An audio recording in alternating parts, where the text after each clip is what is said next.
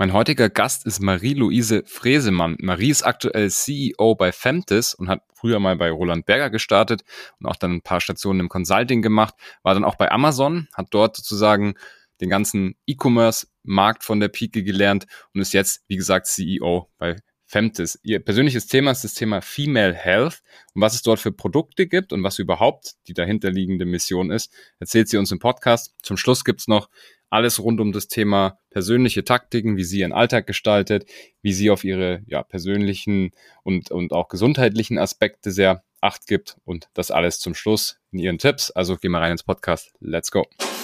Behind the Sea, der Atreus Podcast. Ich bin Franz Kugelum, Direktor bei Atreus und im Behind the Sea Podcast blicken wir gemeinsam hinter die Sea-Level-Bühne. Marie, herzlich willkommen im Podcast. Ja, ich freue mich total hier zu sein. Danke für die Einladung. Sehr, sehr schön. Starten wir gleich rein. Du bist aktuell Geschäftsführerin bei Femtis und das große Thema, was du treibst und was du auch mit der Company treibst und auch persönlich treibst, ist das Thema Female Health oder Fem Health. Magst du mal kurz noch ein paar Worte zu dir sagen und auch gerne gleich auf das Thema eingehen? Sehr gerne. Also ich bin äh, Marie, ich bin, wie du gesagt hast, Geschäftsführerin bei Femtis. Bei uns dreht sich alles rund um das Thema Frauengesundheit und zwar mhm. von bis. Also wir haben Produkte für Teenies bis hin zu Produkte, die man während der Menstruation tragen kann, mhm. aber auch ein ganz wichtiges Thema, das Thema Inkontinenz. Mhm. Und genau, das machen wir im Herzen von Berlin schon eine ganze Weile und versuchen nicht nur tolle Produkte zu entwickeln, sondern vor allen Dingen auch Aufklärung nach vorne zu bringen mit Männern und Frauen ja. und dabei so einen gewissen Witz mit in unsere Kampagnen reinzubringen. Wir sagen immer, wir wollen äh, ungeniert und mit aller Transparenz aufklären und bedienen uns da unterschiedlicher Methoden und Kanäle. Mhm. Vielleicht, äh, ja, sonst kurz zu mir. Ja, ich äh, ich lebe hier in München, verbringe aber einen großen Teil in Berlin und komme ganz ursprünglich, bin mal in der Beratung gestartet, habe dann so meinen Weg äh, ins E-Commerce gefunden und bin dann jetzt in der Rolle als Geschäftsführerin äh, im Bereich Textil unterwegs und äh, habe da einige spannende Herausforderungen, die ich in der Vergangenheit angegangen bin und zukünftig auch noch weiter angehen werde. Mhm. Also super interessantes Thema.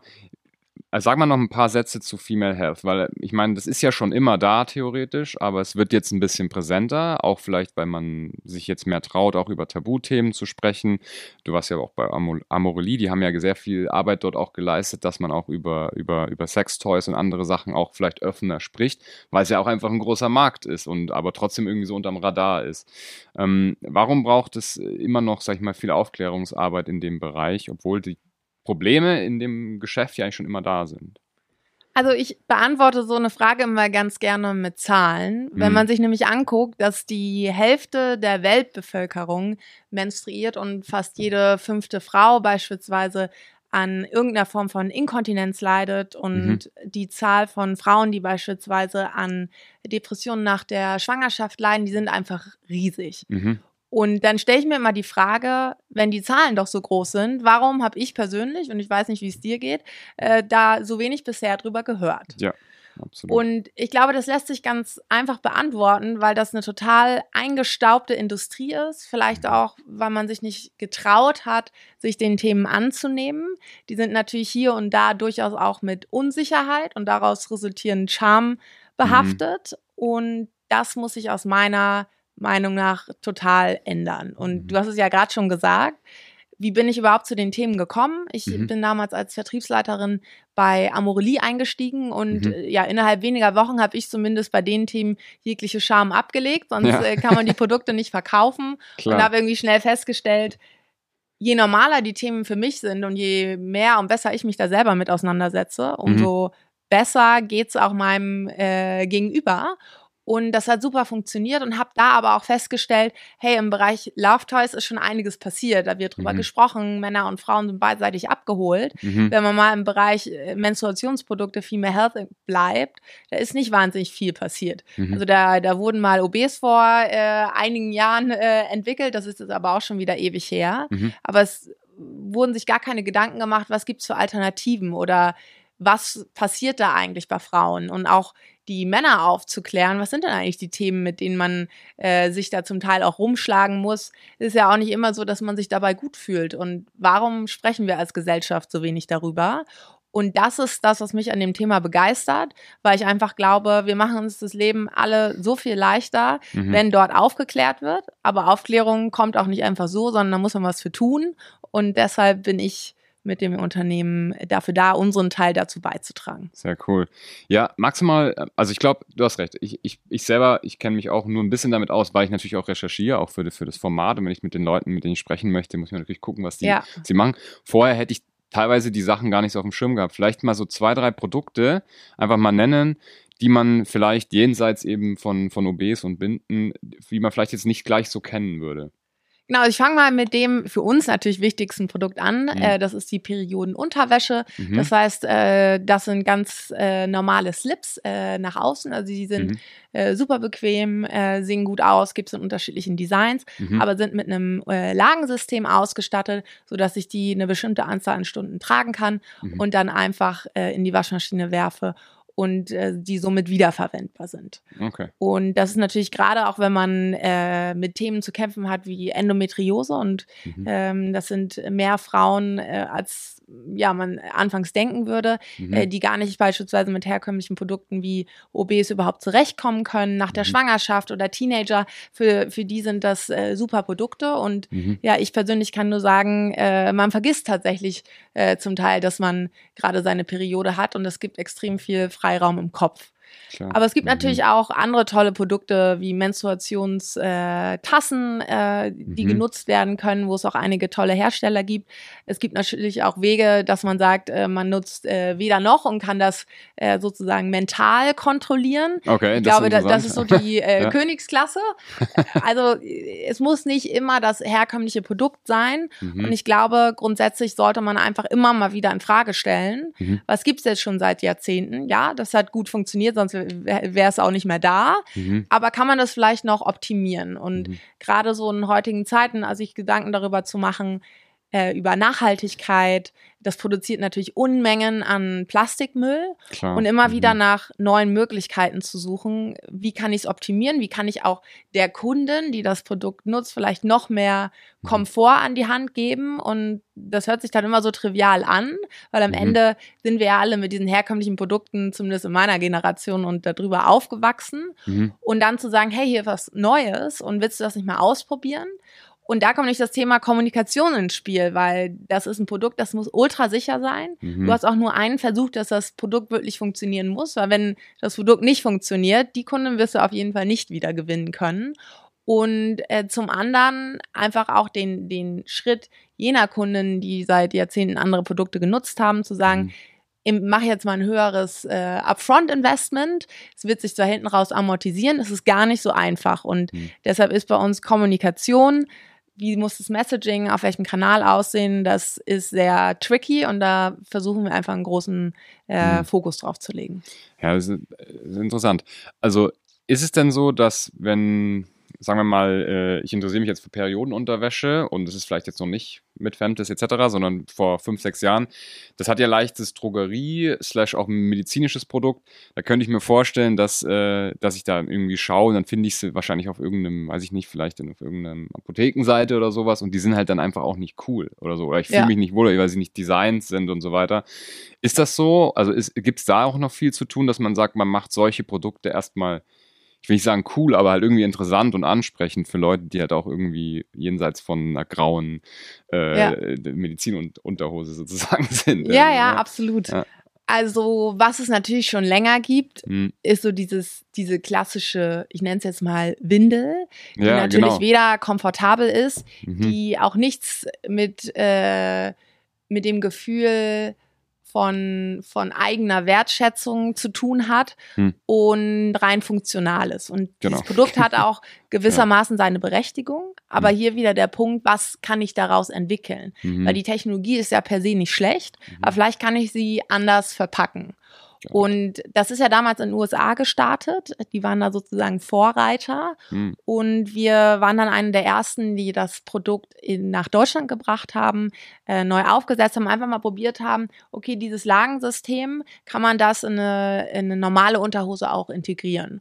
Und das hat tatsächlich auch funktioniert. Wir haben festgestellt, auch hier, wie bei herkömmlichen Produkten, es gibt unterschiedliche Sauglevel, die man dort einbinden kann und dann einfach unterschiedliche Designs da draufsetzen. Mhm. Und das kann man natürlich noch weiterdenken, weil am Ende Komfort und wie ich mich fühle und in Form von Attraktivität sind mhm. aus meiner Sicht keine Frage des Alters. Das heißt, auch jene Produkte, die man für leichte bis mittlere Inkontinenzlevel braucht, mhm. die kann man ja entsprechend auch so anpassen. Da muss man natürlich hier und da schauen, kann ich mit der gleichen Funktionalität ja. das machen? Muss ich vielleicht noch was adaptieren? Ja. Wir wissen heute, das ist möglich. Wir versuchen immer in höhere Sauglevel reinzugehen, mhm. um einfach zu sagen, dieses klassische Windelprodukt, was wir von früher kennen, ja. dass das hoffentlich in fünf Jahren so nicht mehr aussieht. Mhm. Und das ist ein Weg, aber aus meiner Sicht muss man den jetzt angehen, starten und wird damit viele äh, Frauen und wahrscheinlich auch Männer glücklich. Klar, absolut, ja.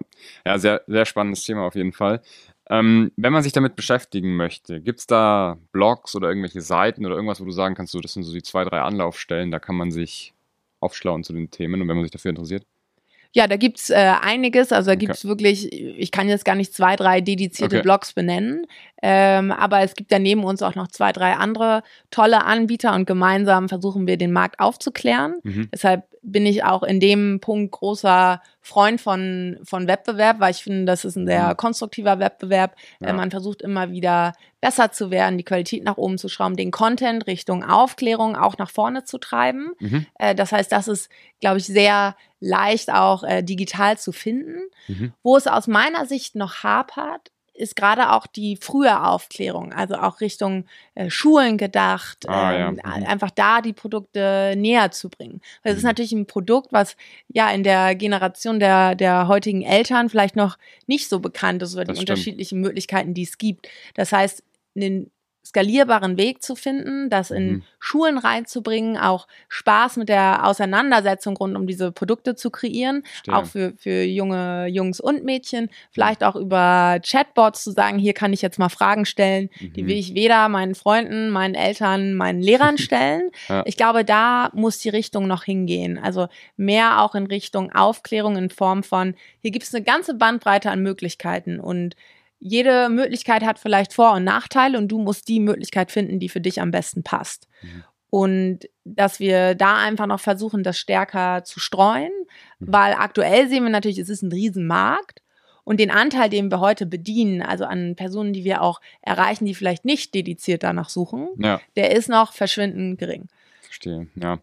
Ja, also wir linken auf jeden Fall mal alles zu dir, zu deinem Profil, wer sich dann mit dir in Austausch treten will. Sehr gerne. Shownotes kann man machen. Ähm, jetzt, genau, wir haben schon ein bisschen drüber gesprochen, wie du da hingekommen bist. Äh, sag mal ein bisschen was, wie, dein Hintergrund. Ich meine, einerseits Beratung, du warst mal bei Berger, bei Roland Berger, bei Deloitte und auch bei, ähm, bei Amazon, also hast du auch Marktplatz sozusagen genau. gelernt. Ähm, wie hat dich das auf diese Rolle vorbereitet in der Geschäftsführung jetzt oder beziehungsweise was waren dann noch Herausforderungen? Wie war das so, dieser Umstieg? Ja, also du hast es ja gerade schon gesagt, ich bin ganz klassisch in der mhm. Strategieberatung gestartet mhm. und ich sage das immer so, da bekommt man einen super Toolkoffer mit rund um, wie kann ich strategisch arbeiten, mhm. wie strukturiere ich mich. Man lernt so das Handwerkszeug, was man später auch braucht, um wirklich Daten zu verstehen, Daten auszuwerten, mhm. aber auch kommunikativ sich wohl auf einem Level zu fühlen, dass ich mit verschiedenen Personen auf unterschiedlichen Hierarchieleveln, unterschiedlichen Funktionen sprechen kann. Und das möchte ich überhaupt nicht missen, weil mhm. ohne das wäre ich, glaube ich, gar nicht, äh, wo ich jetzt bin. Und einfach in einem Umfeld von äh, sehr motivierten Kollegen und Kolleginnen zu arbeiten, die alle total viel erreichen möchten. Gut, und habe ja. dann aber für mich relativ schnell auch in den Projekten festgestellt, was mich so fasziniert, sind so zwei Bereiche. Zum einen das Thema Konsumgüter mhm. und zum anderen der, das ganze Thema E-Commerce. Mhm. Und ja, wenn man an E-Commerce denkt, äh, so ist es heute, so war es auch damals, mhm. dann ist natürlich Amazon einer ja. äh, der ganz großen Player. Und ich hatte damals das Glück, dass dort äh, der Bereich Fashion äh, verstärkt aufgebaut wurde. Okay. Und das ist natürlich eine Kategorie, an die man wiederum nicht als erstes denkt, wenn man an Amazon, Amazon. denkt. Und das war für mich gerade der Reiz zu sagen, da so die Nuss zu knacken, welche, welche Player sind denn offen dafür, mhm. äh, sich auch auf Amazon listen zu lassen? Wie muss auch die Brandumgebung aussehen und welche Skalierungen gibt es auch dort im Unternehmen, wenn ich sage, ich kaufe beispielsweise auf einem europäischen Level ein und trotzdem eine ganz große Bandbreite an Themen zu haben, die ich nur bewältigen kann, wenn ich auch automatisiere. Verstehe. Und ich glaube, das ist was, was mir heute auch total hilft, Mhm. weil gerade in dem Setup, in dem ich aktuell unterwegs bin, wir sind jetzt kein riesengroßes Team. Mhm. Das heißt, man muss un an unterschiedlichen Ecken und Enden verschiedene Themen abdecken, sich immer wieder die Frage stellen, wo kann ich was automatisieren, wo kann ich Dinge schlanker machen, um einfach auch Zeit zu sparen. Mhm. Und zum anderen, du hast es ja gerade schon gesagt, äh, Thema Marktplatz, Thema Vendor-Management, das lernt man nirgendwo so gut wie bei Amazon. Mhm. Das heißt, da so ein Gefühl zu bekommen, wie tickt denn dieser Player, der gar nicht so viele Informationen nach außen gibt? Was brauche ich auch als Brand, um dort erfolgreich zu sein? Mhm. Und da sind wir wieder bei den gleichen Themen. Ich muss super genau sein, was die Prozesse angeht. Amazon verzeiht das nicht, wenn man zu spät liefert. Ich muss super genau sein, Mhm. wie lege ich meine Produkte an. Ich muss im PPC, im Marketing wissen, wie funktioniert das, wie viel kann ich ausgeben. Ich muss die Daten verstehen. Mhm. Und das habe ich natürlich in meine Rolle jetzt auch wieder mitgebracht. Weil da kommt natürlich dann alles zusammen. Also Mhm. ich habe letztendlich äh, verschiedenste Bereiche, auch tolle Kollegen und Kolleginnen, die da entsprechend auch in, in leitenden Mhm. Funktionen unterwegs sind, sich Mhm. wirklich stark im Detail auskennen. Mhm. Nichtsdestotrotz, um einen guten Überblick zu behalten, gerade wenn man noch nicht so wahnsinnig groß ist, Ja. muss ich da auch wirklich tief in den Themen drin sein, mich aber auch immer wieder rausziehen, weil sonst reicht einfach die Zeit nicht. Klar. Okay. Und das ist, glaube ich, so die übergreifendste Rolle, die ich bisher hatte, mit, Mhm. der, mit der größten Verantwortung. Und aus meiner Sicht, so das, das größte Thema, an dem ich versuche zu wachsen, ist aus so einem bunten Blumenstrauß an Themen, die man machen könnte Ja. und die auch alle ihre Berechtigung haben, zu sagen, was gehe ich denn jetzt in welcher Reihenfolge an? Und sich Mhm. da nicht zu verzetteln und immer wieder rückblickend auf der Planung zu sagen, bin ich jetzt wirklich an den richtigen Themen dran Hm, und sich nicht vom operativen Geschäft äh, auffressen zu lassen Mhm. und am Ende dann gar nicht mehr an strategischen Themen zu arbeiten. Hm, ja, das ist schon mal, sind schon mal drei wichtige Punkte, die du genannt hast. Wir gehen gleich auch noch mal so ein bisschen auf die Tipps ein, die du so für dich lernen konntest und die du vielleicht dann auch für andere C-Level-Rollen Ja. übertragen kannst. Schauen wir noch mal erstmal so persönlich auf deinen Tag. Also du warst in der Strategieberatung, auch bei Amazon, da, geht, da ist ja auch Hochdruck-Business, dann gibt es ja natürlich auch immer sowas wie Prime Day und solche Sachen, wo man Ja, richtig, genau. richtig, richtig, richtig lange ähm, arbeiten muss. Wie ähm, schaust du auf dich? Also wie, wie, wie guckst du, dass du lange gut performen kannst? Also auch in die Zukunft gedacht, achtest du sehr auf Sport, Ernährung, Schlaf? Geh mal, mal da so ein bisschen rein. Genau, also ich erzähle das jetzt mal mit meiner ganz ehrlichen Brille, als ich gestartet bin. Mhm. Ich bin grundsätzlich jemand, der, der sehr viel Wert auf Ernährung, Mhm. auf Sport legt und darauf auch immer mal an gewissen Punkten abschalten zu können. Okay. Das ist nichts, was äh, in meinem Naturell mir total einfach fällt, gerade das Thema Abschalten. Das Mhm. heißt, ich, das ist ein bewusstes Thema, was ich angehen muss. Ich muss mir bewusst Räume schaffen, Mhm. in denen ich das tue. Und als ich in der Geschäftsführerin-Rolle gestartet bin, ist das natürlich super overwhelming am Anfang. Du hast zig Themen, in die du reinkommen musst. Du hast auf einmal diese große Verantwortung, natürlich auch für deine Mitarbeiter und Mitarbeiterinnen. Und ich habe mich so nach den ersten drei Monaten sehr stark auch erwischt, dass ich in einer extrem hohen Schlagzahl Mhm. untertags gearbeitet habe und dann Mhm. auch noch sehr lange hinten raus Mhm. und habe dann irgendwann festgestellt, dass, dass das echt anstrengend wurde und dass ich so die Themen, die ich Mhm. brauche, um abschalten zu können, um auch immer wieder so die Batterien wieder Mhm. aufzuladen, dass ich die gar nicht mehr gemacht habe, weil ich sie nicht eingeplant habe. Und in so einer Rolle, da gibt sich nicht einfach Zeit, wo man sagt, so, ich bin jetzt ich fertig, mal, ja, jetzt ja. mache ich mal dies oder ich mache jenes, sondern das muss ich mir wirklich in den Kalender eintragen und sagen, so, jetzt bin ich raus. Und wenn ich mal um halb zehn starte, dann ist es auch so. Äh, ich werde trotzdem irgendwie gucken, meine Themen abzuarbeiten. Das geht wiederum dann, wenn man gut priorisiert. Ja. Und musste da so ein bisschen einen Reset machen, weil mir sonst klar war, diese, diese Schlagzahl, die kannst du, kannst du so in der Form nicht durchhalten. Ja. Und ich glaube, da ist es total wichtig, individuell zu verstehen, wie weit geht's, wie weit Mhm. ist es auch gesund, Mhm. aber immer wieder zu sagen, beispielsweise auch wenn ich krank bin, dann kann ich nicht noch irgendwie drei, vier, fünf Stunden nebenher arbeiten, weil Mhm. das ist nicht nur für mich schlecht, sondern es ist auch ein schlechtes Feedback, äh, nicht ein Feedback, Mhm. sondern ein eine schlechtes Vorbild für Ja. die Mitarbeiter. Absolut. Ja. Und da fand ich das ganz toll, dass ich aus dem Team auch das Feedback bekommen habe, hey Marie, das macht irgendwie so keinen Sinn. du musst, musst Ja. auch mal zeigen, dass du auch irgendwie abschaltest, weil ich habe mich am- natürlich am Anfang, ich habe mich aus dem Urlaub eingewählt, ich habe immer versucht, ja. so Hm. den den Blick auf allen Themen zu haben und da Mhm. wirklich dann irgendwann zu sagen, so, ich lasse jetzt los, weil ich bin jetzt irgendwie drin, Mhm. Pi mal Daumen so den, den wichtigsten Themen. Das war wirklich was, an dem ich arbeiten musste und das kann ich auch nur mit auf den Weg geben. Das muss funktionieren und ja, klar. Absolut. ich bin ein großer Fan davon, beispielsweise Sport morgens zu machen, Mhm. selbst wenn ich nur eine Stunde spazieren gehe und dabei einen Podcast höre, Mhm. weil man startet ganz anders in den Tag. Weil bei mir ist es zumindest so, je später ich das nach hinten lege, da kommen dann unerwartete Dinge, da gehen nochmal Termine länger oder es kommt doch nochmal was Dringendes rein. Mhm. Und da drückt man natürlich sowas, ja, wie, wie Sport oder ähnliches, drückt man dann schnell zur Seite. Das heißt, wenn Mhm. ich es direkt morgens mache, dann passt das eigentlich immer gut in den Tag rein. Und sich da selber so eine Routine auch zu schaffen, Mhm. was ist für mich wichtig, was brauche ich und beispielsweise jetzt auch nicht gehetzt vom Laptop zu essen, sondern sich da die Zeit zu nehmen. Ja. Das sind so meine Kernrezepte, wie ich einfach versuche, so ein bisschen die, die Balance aufrechtzuerhalten. Okay, interessant.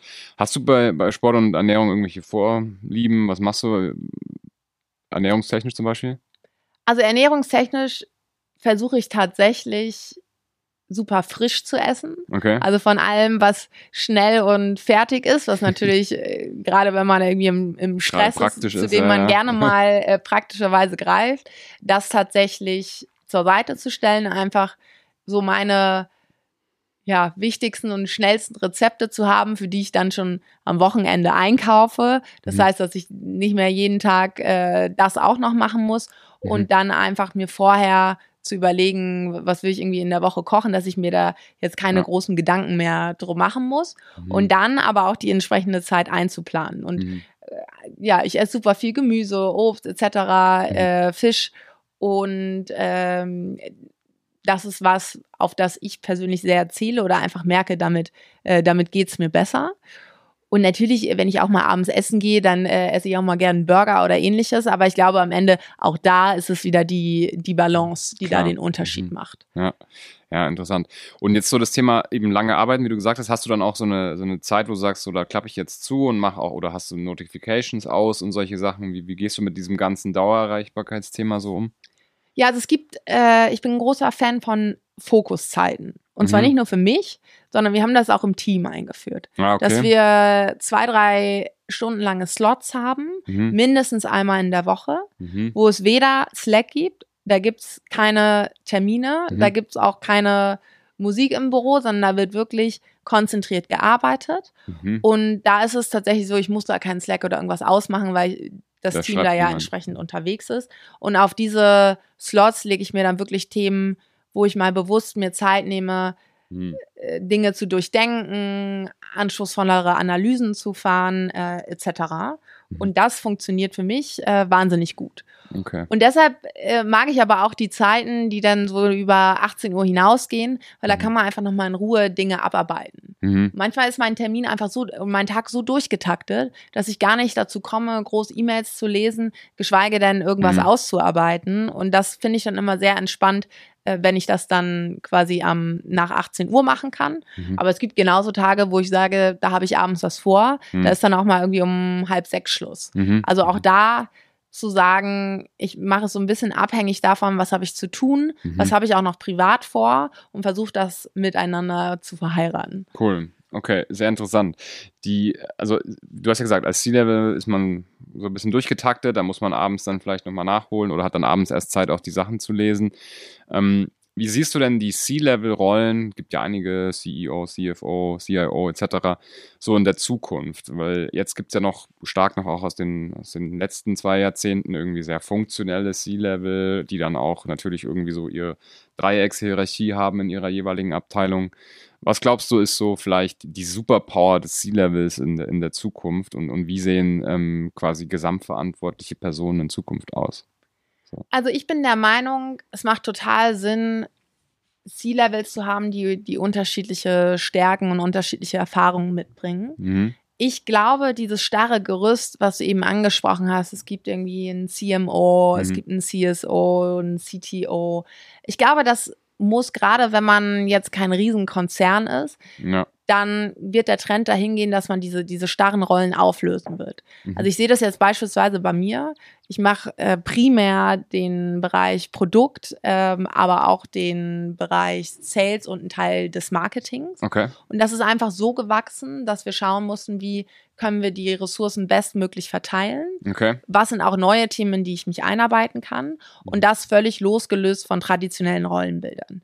Verstanden. Und so ist auch meine Meinung, wie man das Team aufstellen wollte. Eher zu sagen, mit welche funktionalen Expertisen bringt man mit, aber auch zu verstehen, wo will denn der Mitarbeiter oder die Mitarbeiterin hin und zu sagen, wir suchen uns eher kleinere Aufgabenbereiche zusammen, die jetzt aber per se nicht unter den klassischen Rollenbegriff fallen müssen. Mhm. Und auch zu sagen, man hat dann vielleicht einen Chief Growth Officer oder Ah, ja.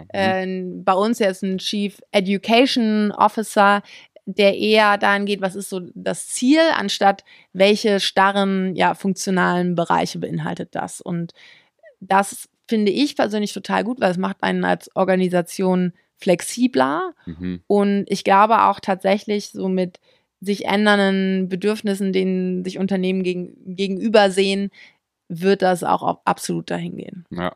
Ja, ist cool. Also finde ich, finde ich spannend, wie das in Zukunft so, so aussieht, weil es, man arbeitet ja auch dran, dass Teams immer selbstständiger werden und weniger, sag ich mal, Führung brauchen und mehr nur so Guidance in dem Sinne, dass man sagt, so, das ist der, das ist der, der Nordstern, da muss man hin und wie ihr das macht, ist mir egal. Und wenn ihr was braucht, meldet euch so ungefähr. Ist ja so dieses Agile ein bisschen zusammengefasst. Daher ähm, die Frage. Ja, sehr spannend. Wir kommen schon langsam äh, ans Ende äh, vom Podcast. Du hast auf dem Weg schon super viele Tipps gesagt. Also du musst dich nicht wiederholen. Aber vielleicht, auch wenn du an die Zuhörenden denkst, hier hören viele Leute zu, die selber am C-Level sind oder sogar oder sich dafür interessieren. Ähm, rückblickend auf deinen Werdegang und auch auf deine Erfahrung jetzt, wenn du noch irgendwelche Tipps hast, so im Sinne, klar, einerseits, wie komme ich da hin, andererseits, wie bleibe ich dort lange und überlebe dort lange, ähm, dann jetzt die Bühne sozusagen. Genau, also ich fange vielleicht mal mit einem Tipp an für jene Zuhörer und Zuhörerinnen, die die Rolle vielleicht zum ersten Mal machen. Mhm. Ich glaube, es ist super wichtig, in, in den ersten Monaten in dieser Rolle ehrlich zu sich selbst zu sein. Mhm. Wovor habe ich auch Angst oder was sind so für mich die größten Herausforderungen? Mhm. Und einfach zu verstehen, das ist völlig okay. Mhm. Weil ich habe beispielsweise den Fehler gemacht, dass ich gesagt habe, so ich bin jetzt in der Rolle, dafür wurde ich eingestellt und in der Rolle gilt es nicht Schwäche zu zeigen, sondern Mhm. da muss man diejenige sein, die den Weg angibt, die immer weiß, was zu tun ist. Mhm. Und da kann ich jetzt rückblickend nur sagen, nein. Also auch Ja. in der Rolle gibt es Unsicherheiten. Und man muss natürlich gucken, in welcher Form teilt man die, mit wem teilt man die, um da auch ins Sparring zu gehen. Mhm. Aber so diese Verletzbarkeit auch zu zeigen und bewusst zu sagen, brauche hier vielleicht nochmal Support oder da fühle ich mich jetzt unsicher. Äh, Vielleicht auch hier und da mit, äh, mit Personen aus dem Team zu besprechen. Das fand ich extrem wertvoll. Es ist einfach authentisch und es zeigt auch, dass man, dass man selber hier und da mal Fehler macht, Unsicherheiten hat und das spiegelt sich dann auch entsprechend im Team wieder und trägt zu einer, finde ich, besseren Kultur bei. Ja, finde ich gut. Guter Tipp. Dann das zweite Thema ist, dass man immer wieder sich die Frage auch stellt, zum einen kann man ja auch als Geschäftsführerin angestellt sein, zum anderen hat man eben die Rolle als Geschäftsführerin, das Amt inne und auch zu sagen, aus welcher Perspektive schaue ich jetzt auf die Dinge. Mhm. Also immer wieder zu sagen, ich kann eine gewisse Objektivität annehmen, auch wenn ich dadurch unpopuläre Entscheidungen treffen muss. Mhm. Aber wenn ich als objektive Geschäftsführerin darauf gucke und vielleicht auch mal meine eigenen Interessen rausnehme, was würde ich denn empfehlen? Ja. Und sich dann zu überlegen, so aus der Rolle der Angestellten, was sind meine Meinungen dazu und dann da ein Gesamtbild rauszubekommen. Also ich glaube, Mhm. das habe ich festgestellt, man hat so verschiedene Rollen inne und da immer wieder sich zu hinterfragen, gibt es da vielleicht auch mal verschiedene Meinungen aus den Mhm. beiden Rollenbildern raus und welche als gesamtheitliche Meinung werde ich dann jetzt äh, treffen und vielleicht auch an Gesellschafter oder das, das Team hinan, äh, herantragen. Und das ist was, was gar nicht so einfach ist. Und was mir aber geholfen hat, immer mal wieder einen guten Perspektivwechsel zu machen. Cool. Ja, sehr schöner Tipp. Und last but not least, auch in der Geschäftsführerrolle, egal wie stressig es ist, immer wieder zu sagen, ich schaue aufs Team und Mhm. ich schaffe es, eine Kultur herzustellen, in der ich Feedback vom Team bekomme und auch ehrliches Feedback, auch Feedback, das vielleicht mal unbequem ist. Mhm. Weil ich bin beispielsweise alleinige Geschäftsführerin. Natürlich bestehe ich in, in permanenter Interaktion auch mit meinen Gesellschaftern. Mhm. Aber das kann natürlich auch über unterschiedliche Themen sehr stark variieren, wie stark die involviert sind. Mhm. Das heißt, ich bin natürlich auch angewiesen auf das, was mein Team bewegt, wie die auch bewerten, was ich mache, was sie gut finden, was sie nicht so gut finden. Mhm. Und anfangs, wenn, wenn man in so eine Rolle kommt, dann ist natürlich schon eine gewisse Distanz da. Da kommt jetzt der neue Chef, die neue Chefin rein. Hm. Äh, da traue ich mich nicht, Dinge zu sagen. Hm. Und das habe ich so über meine unterschiedlichen Stationen mitgenommen, dass, das, dass man sich das hart erarbeiten muss, dass man dieses Feedback bekommt Mhm. und dass das total wertvoll ist, wenn man da ist, weil man da sehr viel selber draus lernen kann und einfach nicht unbedingt immer das Sparring hat, wenn man jetzt kein großes C-Board hat, Mhm. äh, wo man entsprechend Feedback und ehrliches Feedback bekommt. Mhm. Cool. Super, äh, super Tipps, super drei Tipps auf jeden Fall. Nochmal zurückspulen, äh, wenn man sich nochmal anhören möchte. Wir sind am Ende. Drei Fragen noch, drei kurze. Was wolltest du mal werden, als du ein Kind warst? Ich wollte tatsächlich bei der Müllabfuhr arbeiten, weil mir die Westen in diesem knalligen Orange so gut gefallen haben. Ja, die sind auf jeden Fall echt knallig, echt coole Westen. Ähm, was darf auf keiner guten Party fehlen? Die richtige Musik. Ich bin äh, großer Fan von 80ern und 90ern. Echt? Okay. Ja, nicht schlecht. Ähm, und zum Schluss, wie kann man dich erreichen, wenn man mit dir in Austausch gehen will? Gerne immer über LinkedIn. Okay, das packen wir sowieso in die Shownotes, wie schon erwähnt. Vielen lieben Dank, dass du da warst. Hat mega Spaß gemacht. Ich finde die Ansichten super. Teil einige auch extrem. Also habe mich da sehr, sehr wiedergefunden in vielen, was du gesagt hast. Danke, dass du da warst. Vielen Dank für die Einladung. Ja, wer jetzt noch zuhört, auf jeden Fall eine Bewertung dalassen für den Podcast und sogar den Kanal bitte abonnieren. Spotify und Apple sind da so die Plattformen, wo die meisten zuhören. Also gerne dort dann eine Bewertung dalassen. Der Podcast wird präsentiert von Atreus, also alles rund um Interim Management und Executive Search. Wenn ihr euch dafür interessiert, schreibt mir mal oder geht auf die Seite atreus.de. Noch einen schönen Tag dir noch und bis später.